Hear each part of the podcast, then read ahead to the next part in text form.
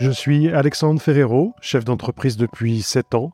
J'ai décidé de partager ma propre expérience de l'entrepreneuriat avec une thématique un peu spéciale, celle des premières fois, mes premiers recrutements, mes premiers salariés, mon premier salaire, ma première dépression suite au départ d'une de mes salariés qui m'a volé un des plus gros clients de l'époque. Ce podcast s'adresse à toutes celles et ceux qui souhaitent entreprendre, mais aussi à celles et ceux qui entreprennent déjà et qui rencontrent des problèmes à surmonter. Mon principal objectif, c'est de transmettre mes connaissances dans ce domaine, qu'est l'entrepreneuriat. On glorifie très souvent l'entrepreneuriat, mais c'est loin d'être un long fleuve tranquille. Et seuls ceux qui savent se remettre en question et qui comprennent que les obstacles ne sont que des tremplins vers la réussite ressortent grandis de ces expériences. Il y a toujours une raison pour laquelle on rencontre des difficultés. Mais même dans l'obscurité, il faut rester attentif à la lumière. Hello tout le monde Quand on se lance à son compte, que ce soit en solo ou pour gérer une entreprise avec des salariés, on a besoin de connaître tous les postes de son activité. Quand je parle de postes, je parle de marketing, de vente et aussi de gestion financière. On ne s'improvise pas tous banquiers ou gestionnaires de finances. J'ai fait une erreur en 2018 qui aurait pu me coûter très cher. Je me suis trompé dans la projection des finances de mon entreprise et ça m'a valu un découvert de 30 000 euros. C'est de ce sujet dont on va parler dans cet épisode. Alors attention, quand on a un découvert dans le monde entrepreneurial, ça n'a rien de dramatique. Si vous avez de l'argent qui un peu plus tard, c'est moins catastrophique que si vous n'avez rien du tout qui arrive. Mais c'est un stress, forcément, qui n'est pas évident à supporter au quotidien. Donc on va remonter en 2018, au début de l'année même 2018. Ma société a de plus en plus de clients. On se développe super bien. On vient de prendre des bureaux de 90 mètres carrés à Noisy-le-Grand. Tout est au top pour accueillir mes trois collaborateurs de l'époque. Oui, mais voilà, j'ai mal anticipé et géré mes finances. En gros, on avait suffisamment d'argent qui rentrait, mais il y avait une priorité à régler tous les mois. Payer le salaire de ses collaborateurs. Ce qui est normal évidemment et je n'ai jamais eu de retard en ce sens. J'avais mal anticipé le paiement des clients.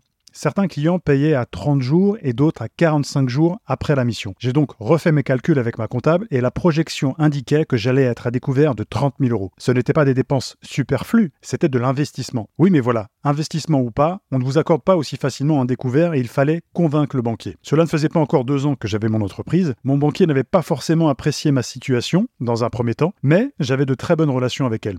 Je vais me permettre de vous donner un conseil. Je fais une petite pause sur l'épisode. Veillez toujours à vous entendre avec votre banquier. Ne vous prenez jamais la tête avec celui qui tient vos comptes d'entreprise ou personnel d'ailleurs. Revenons du coup à la négociation que j'allais avoir avec ma banquière. J'avais de très bonnes relations car j'ai toujours pris le temps de l'écouter, d'être respectueux et d'avoir de petites attentions symboliques. Des actions symboliques comme envoyer un message de bonne année, par exemple. Ça paraît rien comme ça, mais croyez-moi, ils s'en souviennent. Qui envoie un message de bonne année à son banquier? Bref. Mais là, il me fallait bien plus qu'un simple message. J'ai donc invité ma banquière à me rejoindre dans les locaux de l'entreprise. C'était la directrice de l'ensemble des agences du 93. C'est elle qui avait le pouvoir de m'accorder un découvert et qui devait croire en mon projet. Je lui ai donc expliqué ma stratégie avec des chiffres concrets. Je lui ai également présenté l'intégralité des contrats clients que nous avions signés pour l'année en cours. Plus de 190 000 euros à l'époque. C'est quelque chose qui l'a vite rassurée. Elle a donc accepté de m'accorder ce découvert et la mise en place d'un découvert progressif, c'est-à-dire être à découvert le premier mois à 30 000 euros, le second à 25 000 euros, le troisième à 20 000 euros, etc. Vous l'avez bien compris. Cela n'a pas été compliqué en soi de négocier car j'avais des arguments solides et mon projet